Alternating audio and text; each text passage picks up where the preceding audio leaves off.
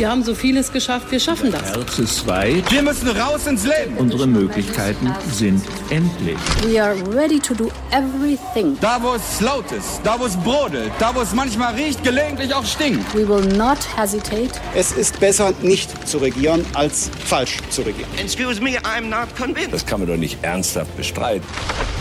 Hauptstadt, der Podcast mit Michael Bröker und Gordon Ripinski. Direkt von der Pioneer One. Herzlich willkommen zu unserer neuesten Ausgabe in unserem Hauptstadt-Podcast. Heute ist Freitag, der 19. März. Mein Name ist Michael Bröker. Ich bin Chefredakteur bei The Pioneer.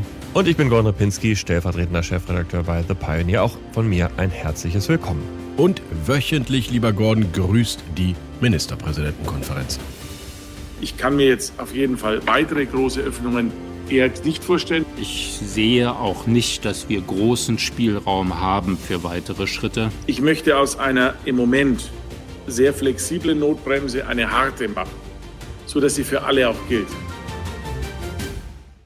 Am Montag ist es wieder soweit. Die Ministerpräsidentinnen und Ministerpräsidenten beraten im Kanzleramt über das wie weiter in der Corona-Politik. Und ich habe das Gefühl, selten wussten sie so wenig, wie es weitergehen soll, wie in dieser Woche. Eigentlich steht auf der Tagesordnung 22.03. nächster Öffnungsschritt, Außengastronomie. Endlich Bierchen draußen trinken. Aber irgendwie redet darüber keiner mehr weil man natürlich auch gesagt hat, die Inzidenzen müssen im Rahmen bleiben. Jetzt bewegen sie sich aktuell gerade streng und schnell auf die 100 zu. Insofern steht man an dem Punkt, an dem man eigentlich sagt, es gibt keine weiteren Öffnungsschritte. Man müsste eigentlich die Notbremse greifen lassen und wieder zumachen. Aber das ist dann natürlich genau der Jojo, den die Kanzlerin nie wollte. Notbremse bedeutet, bei 100 oder Überschreiten der 100 muss man zurück zu den ursprünglich verabredeten Einschränkungen.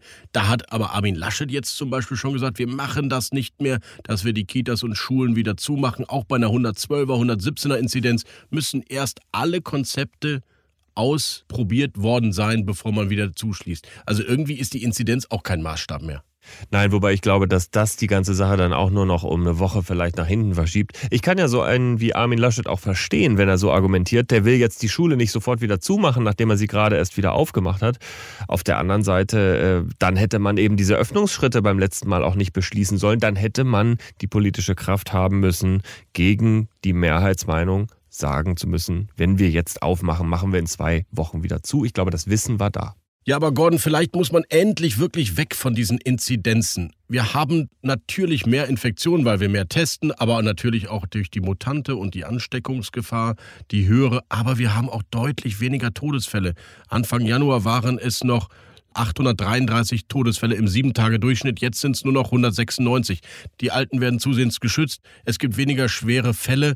Vielleicht muss man mit einer Grundinzidenz leben, damit das Leben wieder beginnen kann.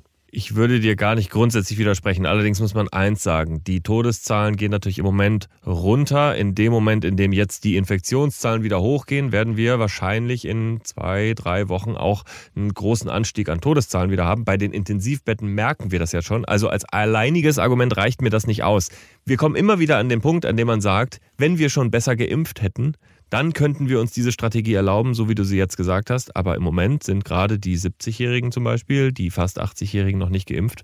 Das ist das Problem, unter dem die ganze Situation, das ganze Land jetzt leidet. Für die Zuhörer, 8% der Deutschen sind geimpft. Das ist immer noch europaweit leider eben nicht Spitzenklasse.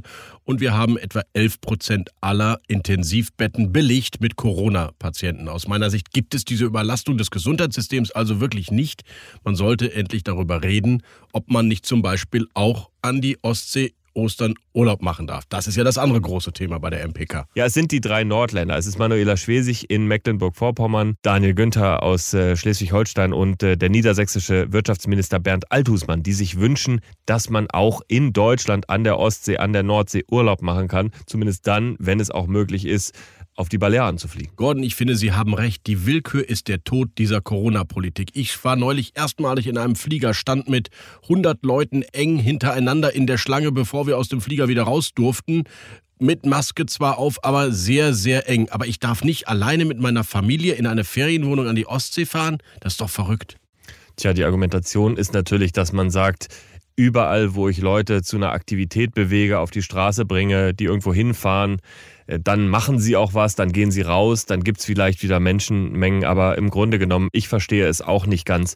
Die große Debatte, die ja jetzt in der Bundesregierung stattfindet, ist, ob man eben auch die Reisen auf die Balearen und in die anderen freigegebenen Gebiete wieder einschränkt, ob man also eine Quarantänepflicht unabhängig davon, ob es ein Risikogebiet ist oder nicht, umsetzt. Ich halte das für ein sehr, sehr schwieriges Konzept, weil man dann das ganze Konzept von Risikogebieten ad absurdum führen würde. Dann würde es de facto eine Erschwerung von Reisefreiheit sein innerhalb Europas. Das finde ich nicht vertretbar. Unser Fazit für die Hörerinnen und Hörer. Was passiert am Montag, wenn sich die Kanzlerin und die Ministerpräsident treffen bei den Urlaubern. Sie werden uns das Reisen nicht verbieten, richtig, Gordon? Ich glaube, die Quarantäne-Richtlinien werden erschwert und zwar, weil der Kanzlerin und ihrem Umfeld sonst nichts mehr einfällt. Und ich glaube, das ist das größte Problem im Moment. Wir haben eine Politikschwäche in Deutschland, wir haben eine Entscheidungsschwäche und wir haben eine Richtungsschwäche.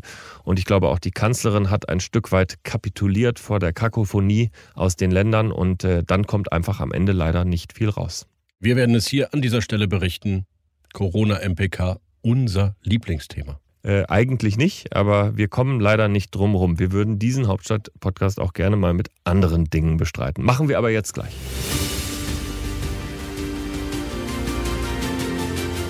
Im Deep Dive reden wir über das Thema nach den Landtagswahlen. Die Ampelkoalitionen in den Ländern und eine Ampelkoalition vielleicht auch im Bund? Großes Fragezeichen.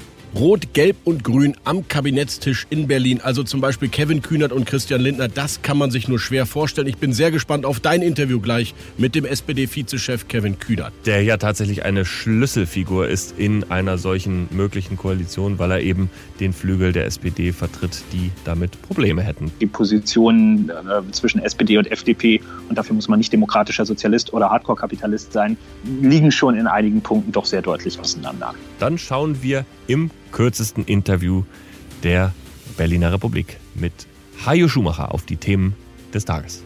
Genau, und in unseren Lieblingsrubriken, nämlich What's Left und What's Right, schaut Gordon auf die ewige Drohnendebatte der SPD und ich gucke mal ausnahmsweise wohin, auf die Gordon? ewige Märzdebatte in der CDU, oder? Im Wirtschaftsrat ist was passiert. Es war die Mittelstandsunion, aber es ging auch um Friedrich Merz, du hast recht.